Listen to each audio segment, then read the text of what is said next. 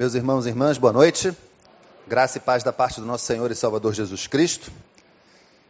Uh, 2018 já começou.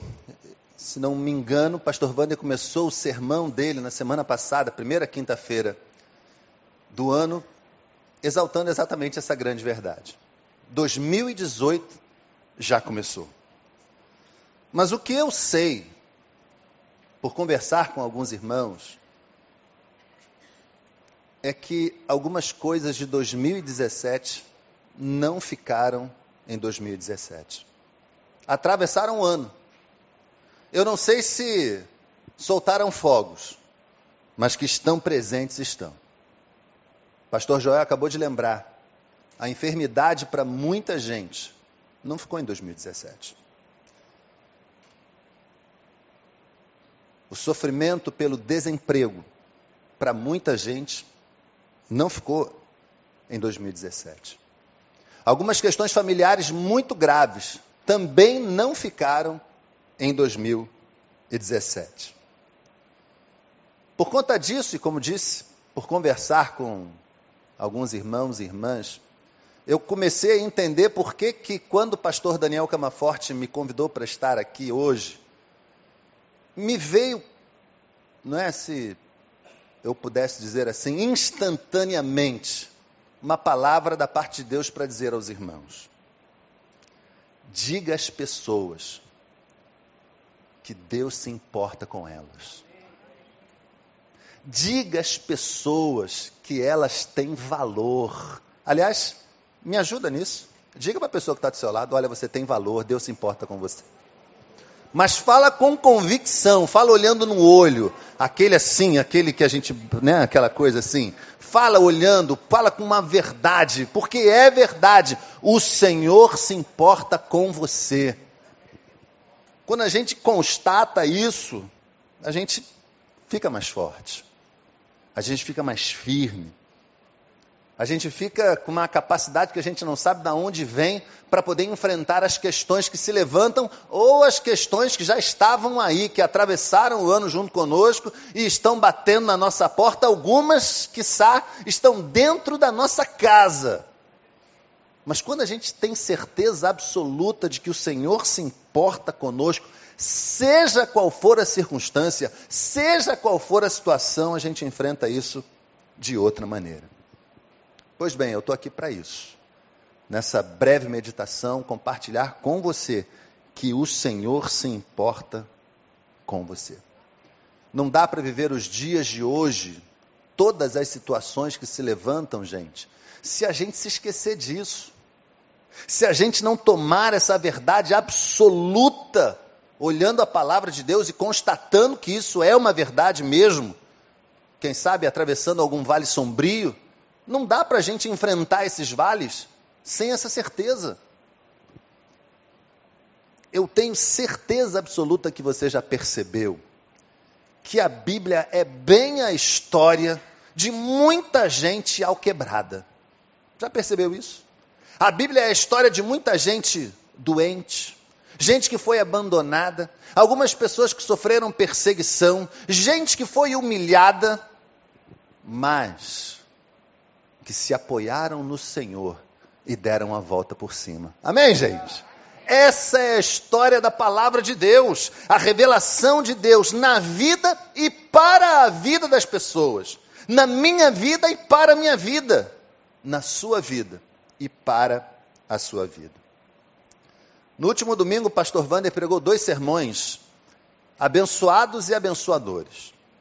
Um, uma frase que ele disse chamou a minha atenção, porque alguns de nós confundimos algumas coisas. Nós não gostamos de muita autoajuda, não é verdade? Achamos isso uma literatura é, é, de menor valor. E costumamos confundir, às vezes, algumas palavras que estão na Bíblia com autoajuda. Como foi bom ver o pastor Wander falar aquela verdade. Meus amados irmãos, não há autoajuda quando nós constatamos, não há pensamento positivo quando nós constatamos que Deus é por nós, amém, gente? Não há autoajuda nisso, porque Ele é por você sim. aonde você estiver, da maneira como você estiver, seja lá o que você estiver vivendo, passando, sofrendo ou se alegrando. Deus é por você. E não há nenhum pensamento positivo, positivismo, coisa do tipo, alguma coisa que denigra a sua fé. Deus é por você. Trata você com, com tanto zelo, mas com tanto zelo. Veja, vamos ler um texto bíblico, você vai entender o que eu estou falando. É um versículo apenas, depois nós citaremos outros textos. Está no Evangelho segundo Mateus, capítulo 6, 26, já está aí projetado. Vamos ler juntos? Todos, sem exceção? Vamos lá? Observem as aves do céu, não semeiam, nem colhem, nem armazenam em celeiros. Contudo, o Pai Celestial as alimenta. Não tem vocês muito mais valor do que elas? Como é bom ler isso, não é? Como isso traz uma alegria, um conforto para nossa alma. Saber que o Senhor nos valoriza que nós não estamos sozinhos no mundo, a solidão não nos alcança, porque temos o Senhor ao nosso lado. Você recebe essa palavra que acabamos de ler? Recebe? Amém? O Senhor valoriza você, você tem muito mais valor do que qualquer outra criatura. Porque você é feito, gente. Vou dizer uma coisa aqui para você. Segundo a imagem e conforme a semelhança de Deus. Que legal. Esse texto que acabamos de ler, ele faz parte de um texto maior chamado Sermão do Monte. É um dos textos, um dos sermões mais importantes que Jesus proferiu. Ele ocupa, para você ter uma ideia, três capítulos do Evangelho segundo Mateus, capítulos 5, 6 e 7. Eu gosto de chamar o Sermão do Monte de a constituição do reino. Não é? Todo reino precisa de uma constituição. Os irmãos que são advogados, as irmãs advogadas, sabem o papel, o que representa a Constituição num regime democrático como o nosso. É o conjunto de leis mais importantes de uma nação. É isso mesmo, pastor Joel? Não, não errei, não é? Não errei. O conjunto de leis mais importantes de uma nação. E eu imagino, gosto de pensar no Sermão do Monte exatamente com este valor. Se o reino de Deus tivesse uma constituição, ela seria o Sermão do Monte. E Jesus se ocupa, nesse momento do capítulo 6, de revelar para a gente aquilo com que o Senhor se importava. E não era pompa, não era circunstância, não era dinheiro, não eram as outras criaturas, era o ser humano. Exatamente você. Deus se importa com você. Deus dá valor a você. Você foi criado, como eu disse, à imagem conforme a semelhança do Senhor. Querem ver uma coisa? A Bíblia diz que ele sabe do fio de cabelo da sua cabeça que cai. Eu sei que alguns irmãos como eu estão dando menos trabalho para o Senhor nessa área, não é? Alguns irmãos, estou vendo, tem um irmão ali que está rindo, né, irmão? Você não dá trabalho nenhum para o Senhor, né? Está tá, tá vendo? Tem uma turma que tá, não está dando mais trabalho, né? Agora, você vê, as mulheres, como as mulheres têm cabelo, um cabelo que né, dá muito trabalho para o Senhor, o Senhor sabe tudo. Deus cuida dos detalhes, gente. O nosso Deus é um Deus tão tremendo, tão completo, que Ele cuida dos detalhes da nossa vida, da minha vida e da sua vida também.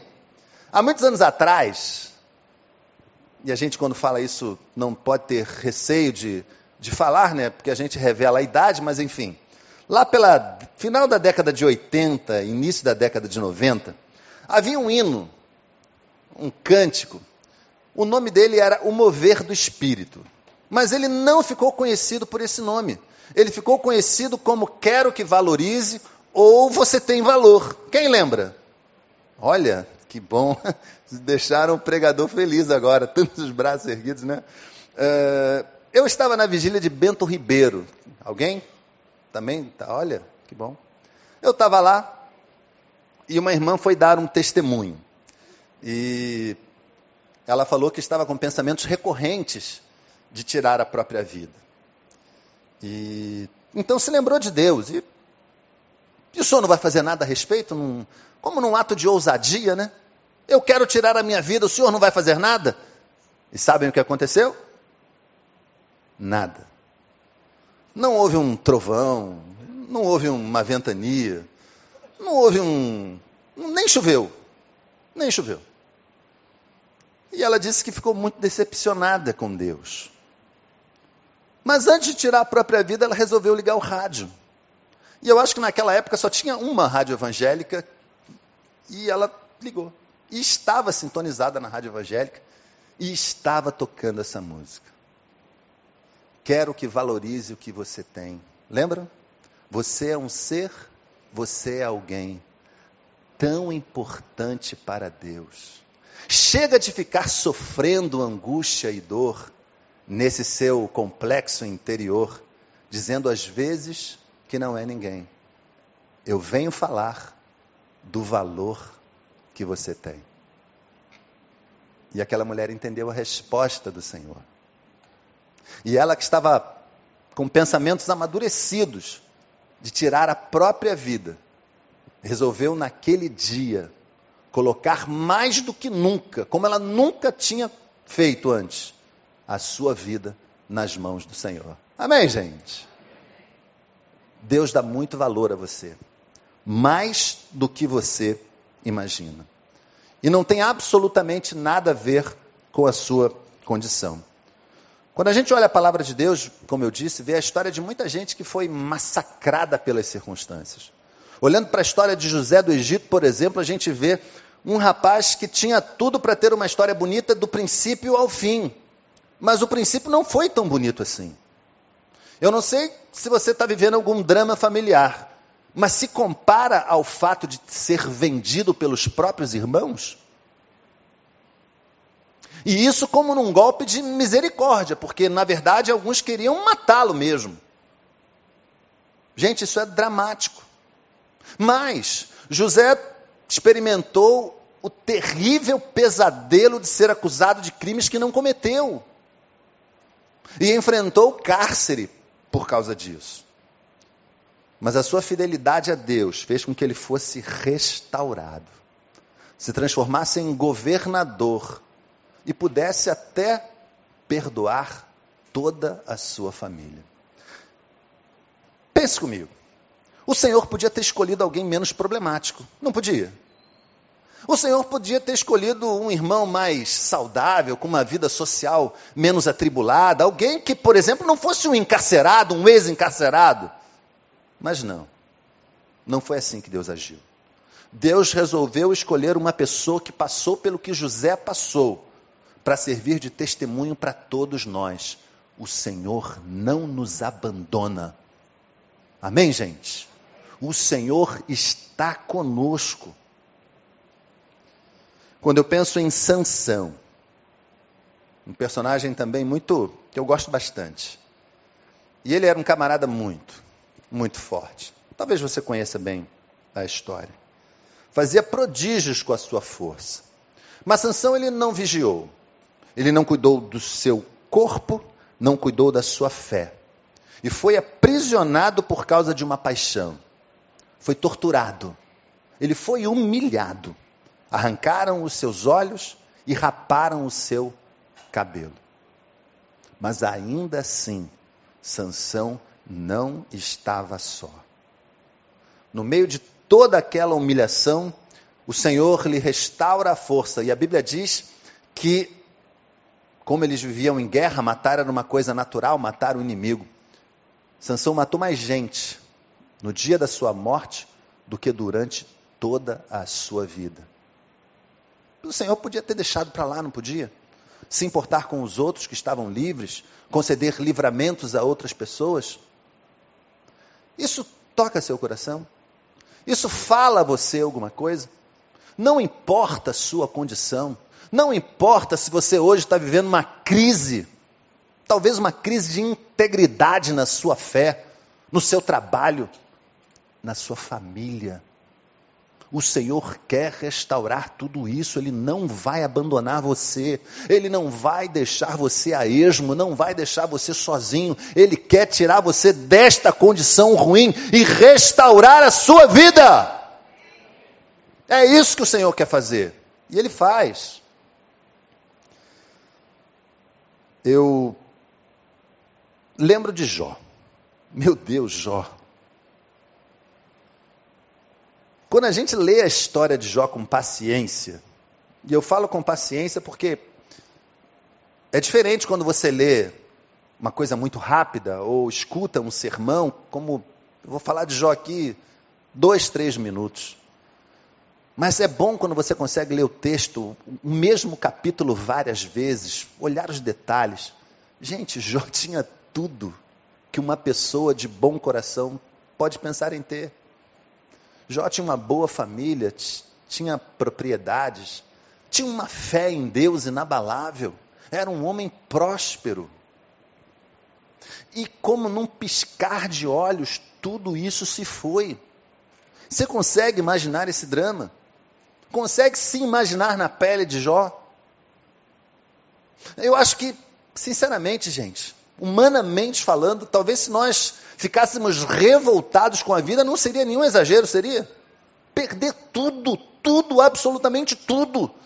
Ele não perdeu só a família, ele perdeu a família, ele perdeu a saúde. Os amigos que sobraram, olha, se você ler bem a história, você vai descobrir que não eram tão amigos assim tudo se foi. A única coisa que não foi tomada de Jó foi a sua fé.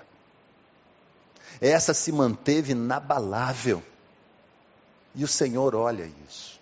Isso agrada o coração. O escritor aos Hebreus vai dizer que isso agrada o coração de Deus. E o Senhor vai, restaura Jó. E a palavra de Deus chega a dizer que Jó no fim da sua vida, teve muito mais do que no início. Amém, gente? Deus está conosco. Deus está com você. Deus se importa com você. Talvez você não saiba de algo que eu vou dizer agora. Eu não sei se você realmente sabe disso.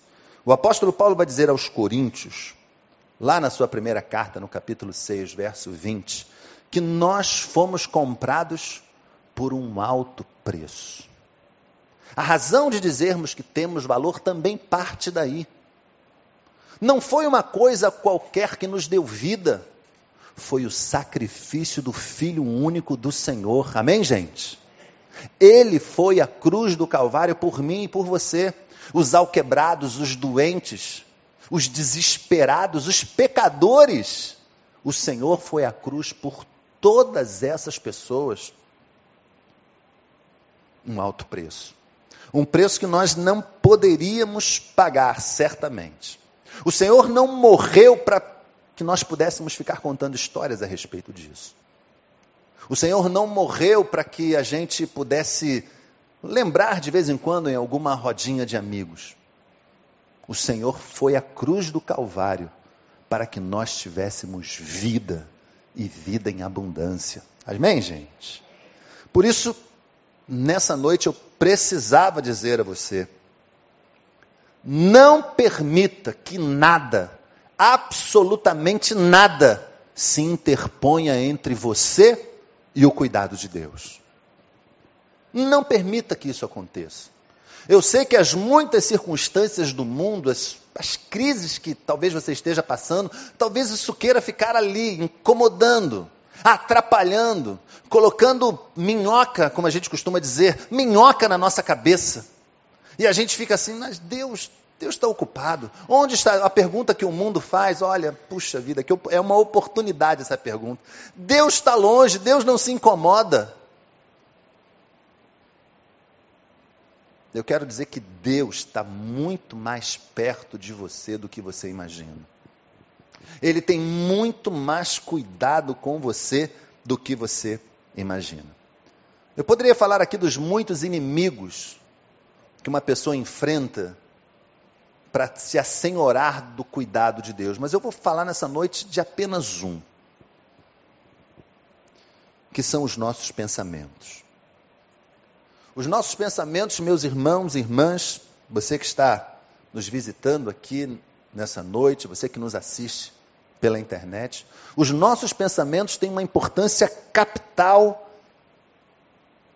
e influenciam demais a maneira como nós vivemos. E eu não estou falando isso amparado na psicologia, na antropologia, na sociologia. Eu falo isso amparado pela palavra de Deus.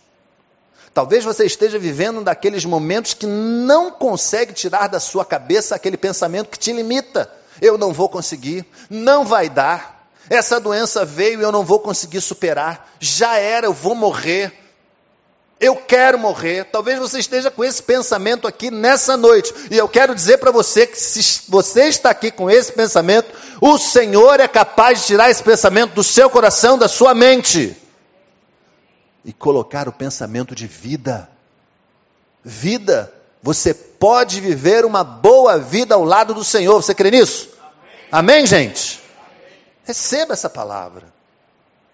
Você tem valor, o Senhor se importa com você.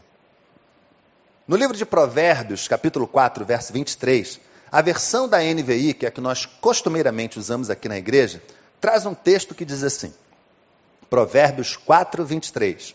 Acima de tudo, guarde o seu coração, pois dele depende toda a sua vida. Mas esse texto ele quer dizer outra coisa. Está escrito dessa maneira, mas ele quer dizer outra coisa, por causa dos significados das palavras. A nova tradução da linguagem de hoje capta exatamente o que esse texto quer dizer. E eu vou dizer para os irmãos: tenha cuidado com o que você pensa, pois a sua vida é dirigida pelos seus pensamentos. Tenha cuidado com o que você pensa, pois a sua vida é dirigida pelos seus pensamentos. Se você convive com pensamentos degradantes, limitantes, pensamentos que te levam a se afastar de Deus, pensamentos que te fazem pecar, está na hora, meus irmãos, de levar tudo isso diante do altar de Deus. Está na hora de dar um basta nesses pensamentos, nessas coisas que te deixam agoniado ou agoniada. Eu já tive a oportunidade, um tempo atrás, de falar um pouquinho sobre isso aqui, nesse púlpito. Mas é importante retornar a essa questão, pois essa questão dos pensamentos ela é fundamental. Nós precisamos nos desvencilhar disso mas parece que eles ficam agarrados. E basta a gente enfrentar uma dificuldadezinha, pequenininha, para que eles voltem. Eu estou exagerando? Não é verdade que basta, às vezes, a gente dar uma tropeçada, Deus me abandonou. Às vezes você está no ponto de ônibus esperando o ônibus, o ônibus não passa, a culpa é de Deus. Coisa incrível. Passa um carro, te joga um monte d'água, você fala, Senhor, onde é que o senhor estava que deixou isso acontecer? Eu não estou exagerando, não, gente, é sério.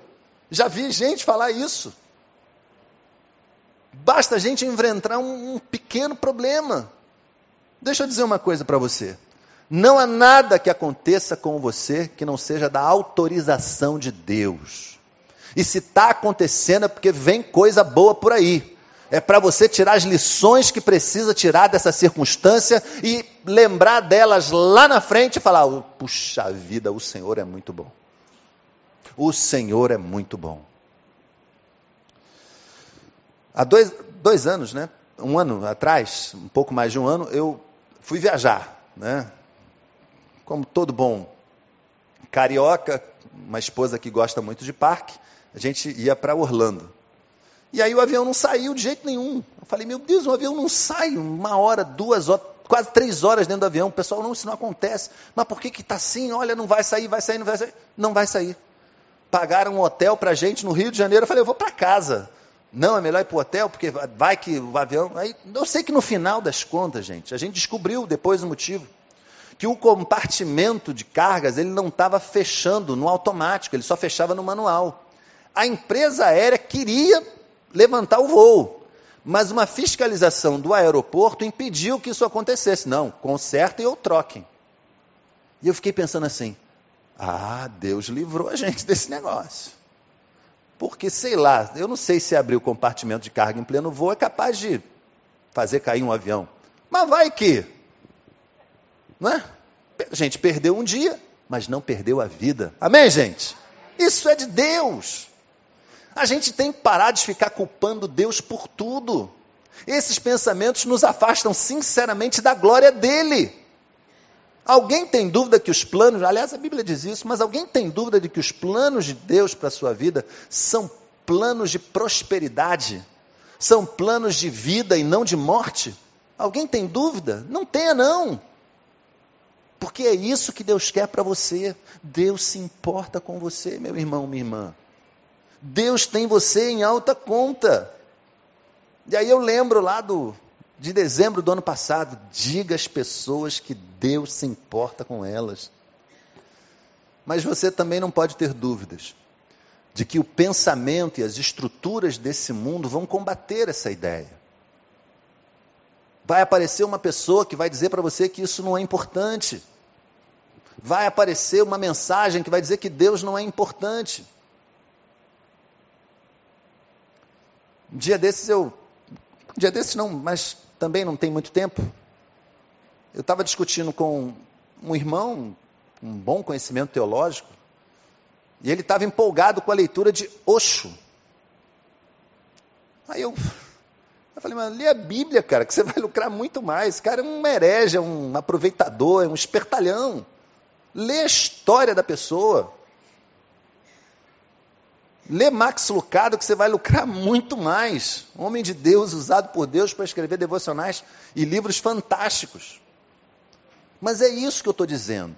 Algumas estruturas desse mundo vão dizer que alguma que a sabedoria desse mundo é suficiente para você.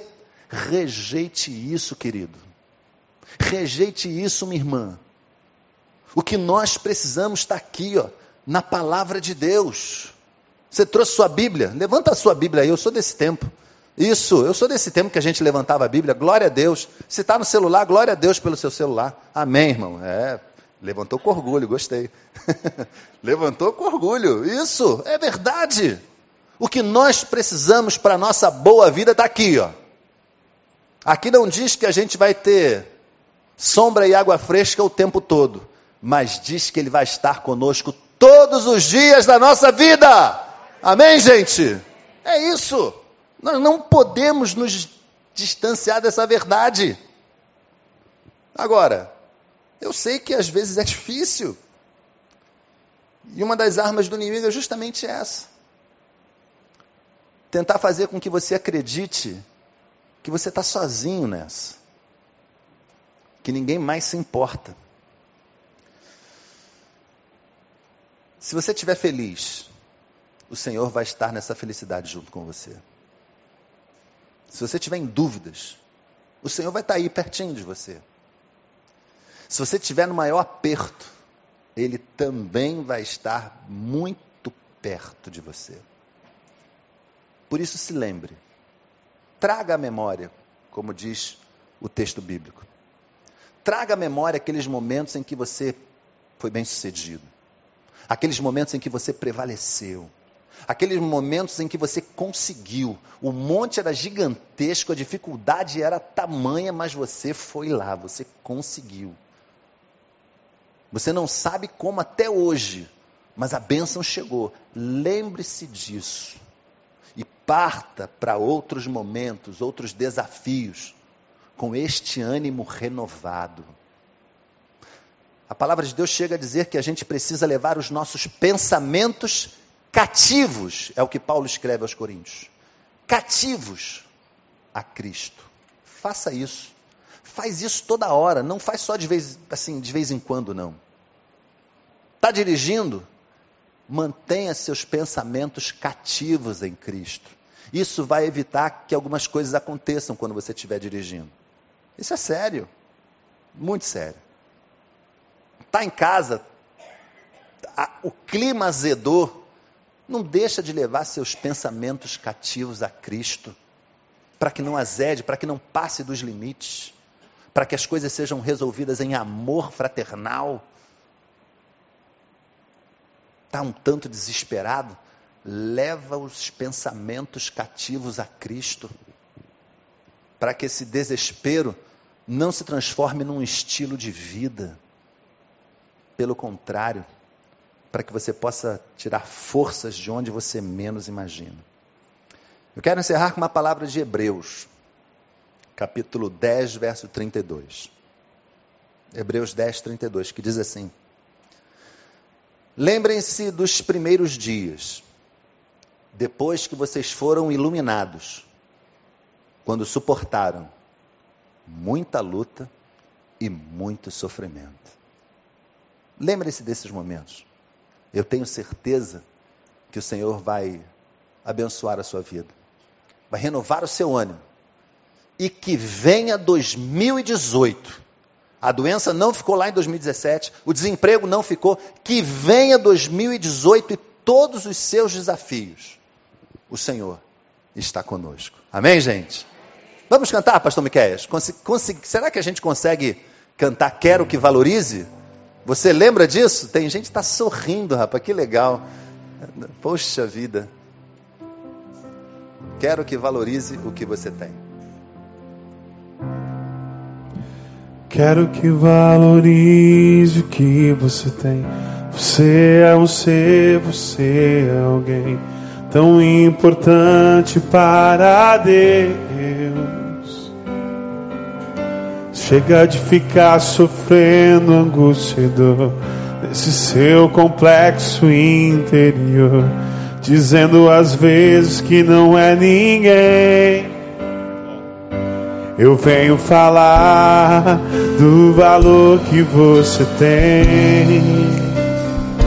Eu venho falar do valor que você tem. Ele está em você, o Espírito Santo se move em você, até com gemidos inexprimíveis, inexprimíveis. Daí você pode então perceber que para Ele há algo importante em você. Por isso levante e cante, exalte ao Senhor. Você tem valor, o Espírito Santo se move em você. Você tem valor, o Espírito Santo se move em você. Quero que valorize o que você tem. Você é um ser, você é alguém tão importante para Deus.